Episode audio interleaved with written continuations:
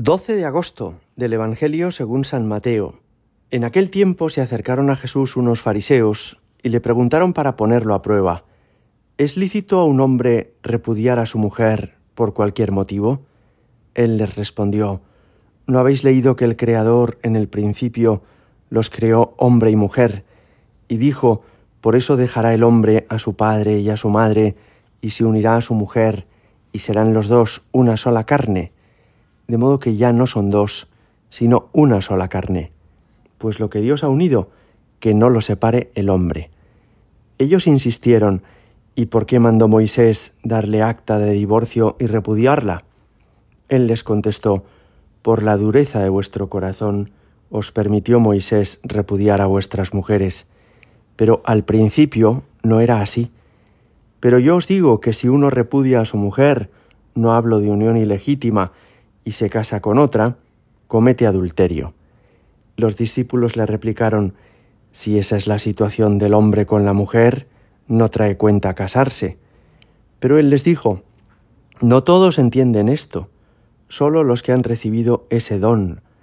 Hay eunucos que salieron así del vientre de su madre, a otros los hicieron los hombres, y hay quienes se hacen eunucos ellos mismos por el reino de los cielos. El que pueda entender, entienda. Palabra del Señor. Jesús nos habla hoy del matrimonio y también de la vocación consagrada. En primer lugar, vamos a destacar que hace referencia a un plan inicial. Dice el Señor, al principio no era así. Cuando dice al principio, ¿a qué se refiere? Al plan original de Dios, al plan de la creación, con el cual comenzó la humanidad en los inicios. ¿Y cuál era ese plan inicial? Que el hombre y la mujer, que somos distintos y al mismo tiempo complementarios, estábamos llamados a esta unión del uno con la otra, que fuera una unión indisoluble y una unión única, de un solo varón con una sola mujer.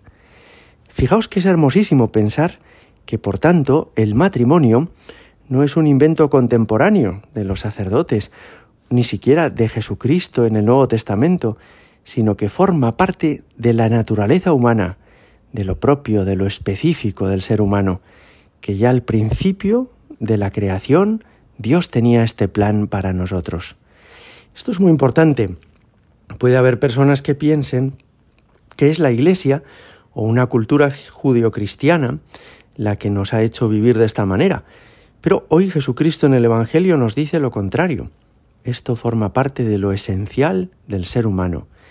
Y todo lo que contraviene ese plan original de Dios podríamos calificarlo como inhumano. Así es, el que haya otras culturas donde se fomenta que un hombre tenga seis o siete mujeres, eso, eso no es humano, eso es inhumano. Aunque ahora se nos presenten esas culturas como mm, muy originales y creativas, en realidad no enriquecen la cultura humana, sino que la empobrecen. Y el que una persona pueda despreciar a su cónyuge y marcharse de casa y buscarse otra, eso, eso tampoco es moderno, ni es en absoluto algo positivo, sino que eso es algo que choca frontalmente con el plan original de Dios, que es que esta unión del varón y de la mujer sea estable, sea sólida y sea duradera hasta que uno de los dos termine falleciendo y, rompiéndose así ese vínculo matrimonial en esta vida. Pero fijaos que también Jesús nos habla en este Evangelio de que ya Él es consciente de que Moisés ha permitido el divorcio en algunas ocasiones. Y Él lo atribuye el Señor a la dureza del corazón. Es decir, hay cosas que existen a nuestro alrededor y que nosotros debemos tolerar en el sentido de aceptar que a muchas personas no les quede más remedio, pero en ningún caso proponer como algo positivo o ideal, como un avance de la sociedad, como un progreso de la legislación. No, todo lo que tiende a debilitar los vínculos familiares y los vínculos matrimoniales no es ningún progreso, sino que es un retroceso de la civilización. Y finalmente nos habla Jesús en este Evangelio sobre la vida consagrada. cuando le dijeron a Jesús, puf, pues si el matrimonio es esto, no trae cuenta casarse. Jesús responde, no todos entienden esto, solo los que han recibido este don. Es decir, el entender que es mejor contraer una relación esponsal con Dios mismo, el entender que la vida puede emplearse solo en agradar a Dios y en su servicio, eso no es una cuestión meramente de generosidad, sino que requiere una previa llamada de Dios. Hay personas entre las que me cuento a los que Dios nos ha llamado a ser totalmente suyos, con un corazón indiviso, entregados a Él. Y esa es una vocación preciosa, pero no una vocación que se le pueda imponer a nadie, porque no todo el mundo entiende esto, porque no a todo el mundo se le ha concedido este don. Para consagrarse a Dios no basta con ser muy generoso y con decir, venga, que sí, que estoy dispuesto a ser sacerdote o a meterme monja. No, no, sino que uno responde a una previa invitación de Dios, a una previa llamada. Eso es lo que significa vocación. De modo que, añade después, hay eunucos. Eunucos son personas ya no capacitadas para el matrimonio, para las relaciones esponsales con una mujer o con un hombre.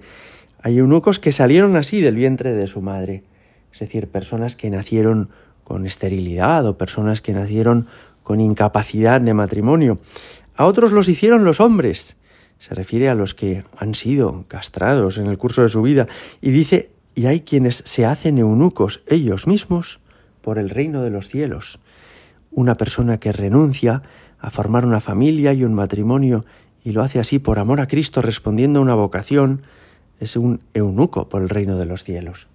Te pedimos hoy, Señor, que bendigas a todos los matrimonios y a todos los que hemos consagrado nuestra vida a ti. Gloria al Padre y al Hijo y al Espíritu Santo, como era en el principio, ahora y siempre y por los siglos de los siglos. Amén.